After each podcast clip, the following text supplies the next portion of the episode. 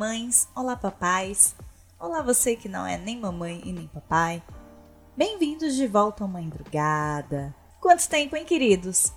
Eu aqui fui consumida pelo Terrible 2, pelo início da rotina escolar, pelas escolites, que para você aí que não é familiarizado, são as viroses aí que são causadas pela escola, são pegas aí na escola, né? Escola não causa virose, mas transmite que é uma beleza. E por conta disso tudo aí, né, o Mãe Drugada teve que ser pausado temporariamente. Mas, como eu não consigo ficar, né, sem elaborar estes sentimentos e essas fases, cá estou novamente. E que início de ano louco, né? A Márcia Sensitiva disse que esse ano seria regido aí por Mercúrio, então que ele passaria mega rápido e que seria um ano de muita coisa acontecendo o tempo todo. Acreditando ou não em astrologia, querido ouvinte, você precisa concordar com ela, vai. Tá passando tudo muito voando, né? A gente já tá em junho, cara. E as pessoas não param quietas um minuto sequer, né? Estamos aí num processo de retomada. Estamos abocanhando tudo, né? E esse será o tema do episódio de hoje. Retomada. Retomada do mundo pós-trancafiados, né? Eu não gosto de falar pós-pandemia, porque para muitos, né? Ela ainda tá aí, ela ainda existe. Retomada da minha pequena, está sendo jogada aí no mundão para viver suas primeiras experiências. Retomada da vida com amigos. Ah, que saudade de vê-los. E retomada do Mãe Drugada. Pega um café, um fone de ouvido e tenta não acordar a cria. Bora!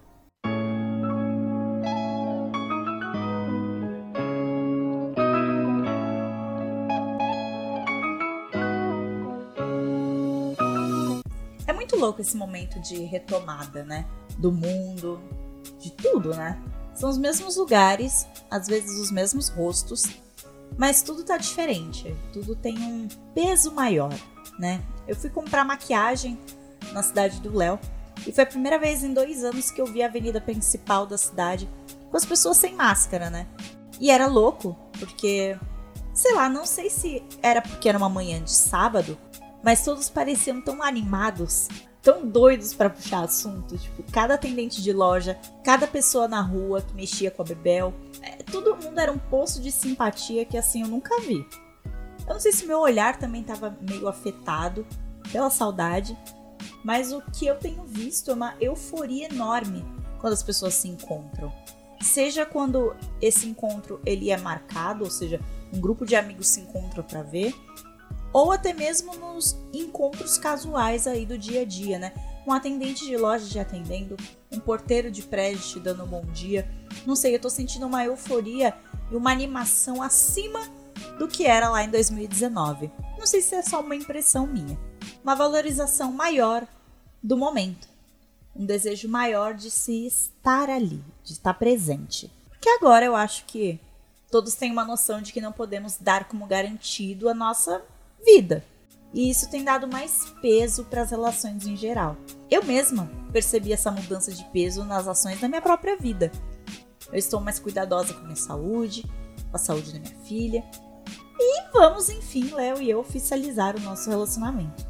Para alguns, casar pode parecer uma formalidade, apenas uma formalidade, e é mesmo. Mas pra gente, neste momento, significa um pouco mais do que isso. Significa ir para um outro patamar da nossa relação, né? Enfim, né? Patamar que começou, na verdade, lá em 2019 com a chegada da Bebel, né? E que agora ele não precisa ser alcançado, ele já foi alcançado, mas cravado, né? Pois novas fases precisam chegar e formalizar a relação ajuda, principalmente nas burocracias brazucas da vida, não é mesmo? Comprar um apartamento, um carro, não precisar fazer piada toda vez que perguntam o meu estado civil e eu tô lá com a criança com a cara dele e as perguntas. E, e, as pessoas ainda perguntam logo depois: Mas vocês estão juntos?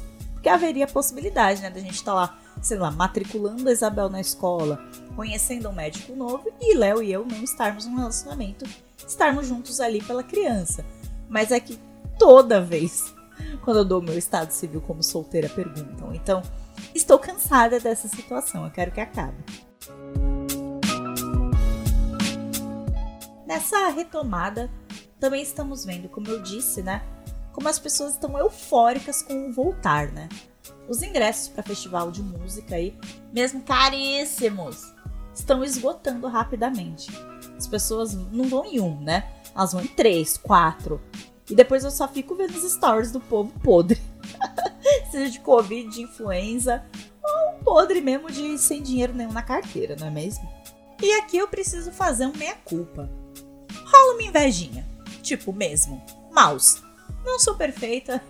Não sou a pessoa mais doce e fofa do universo, então sim, eu sinto inveja. Rola uma invejinha desse povo aí dando close em festival, enquanto eu tô aqui com a minha filha sujando todas as minhas blusas com o ranho dela. Rola sim uma inveja. Eu não posso é, fazer a minha retomada dessa forma, infelizmente. E isso vai além da esfera financeira. Sim, cada ingresso aí do Primavera Sound são 3, 4 mensalidades da escola da minha filha. E o povo ainda vai pra Europa ver o show, né? Tô nem contando a passagem aqui. Essa semana meu Instagram era todo mundo em Barcelona. E eu tava tipo, gente, o que eu perdi? O Brasil afundou mesmo? A população foi embora pra Espanha? É isso que rolou? Ninguém me avisou? Todo mundo em Barcelona. E eu aqui, no pronto-socorro do São Luís com a minha filha. Foi, ai, no mínimo, anticlimático. Uma vez que eu tô de férias aí do meu trabalho, então. Nhé, quem dera Barcelona, né? Ainda assim, o Primavera Brazuca também tá o zóio da cara e ainda com uma taxa de serviço de 200 conto. Que, tipo, equivale a uma consulta da pediatra infecto da Isabel também. Sei lá, gente. Ai, que situação absurda. Mas, como eu disse, vai além da esfera financeira. A gente ainda não tem vacina da Covid-19 para os menores de 5 anos. Ou seja, para quem tem criança em casa, a retomada para a vida normal, muitas aspas em vida normal, ainda tem uma dose extra de tensão, né? As porcentagens de contágio nessa faixa etária e a porcentagem de leitos de UTI ocupados por crianças só cresce à medida que as né, medidas de proteção vão sendo cada vez mais afrouxadas. E aqui, gente, mais uma vez eu faço um, mais um meia-culpa. Em locais abertos eu mesma não uso máscara. Após a minha tuberculose, aconteceu essa tour. Olha só, se vocês quiserem mais detalhes, vão lá no Randômico. Tem um episódio chamado Caminhos do Pulmão, em que eu explico todo o babado. E tem um também que acho que é doença de pirata. Eu sou uma pirata na thumbnail. Fácil de identificar. É, pós né, a tuberculose, o meu pulmão nunca mais foi o mesmo. E para andar mais rápido ou para andar e conversar, eu prefiro ficar sem. Mas em locais minimamente fechados eu uso a máscara com certeza.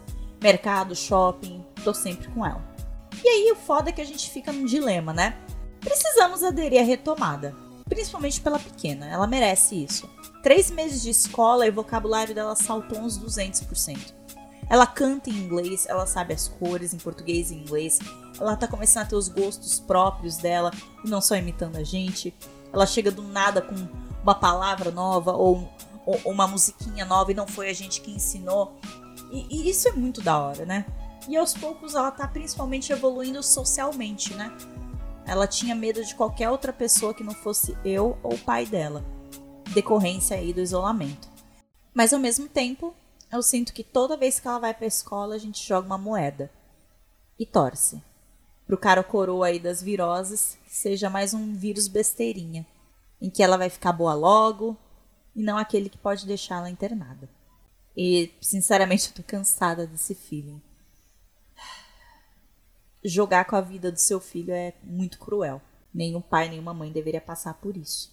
Eu queria que todo mundo que tá aí pulando com as suas maquiagens neons em blocos clandestinos, porque agora a gente tem 780 carnavais por ano nessa cidade, ou belíssimos em seus festivais, que parasse para pensar um segundo nos não vacinados, porque é uma realidade muito difícil, gente.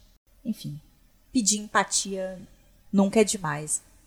Alô, Anvisa, vacina para os menores de 5 anos, pelo amor de Deus.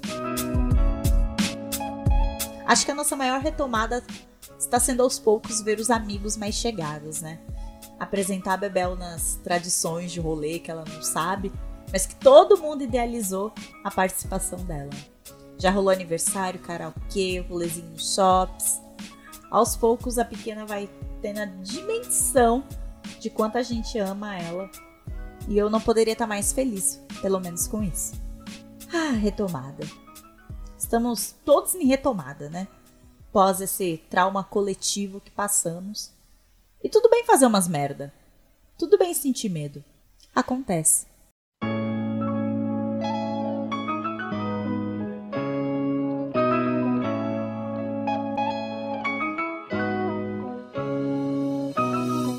E aí, gostou desse episódio?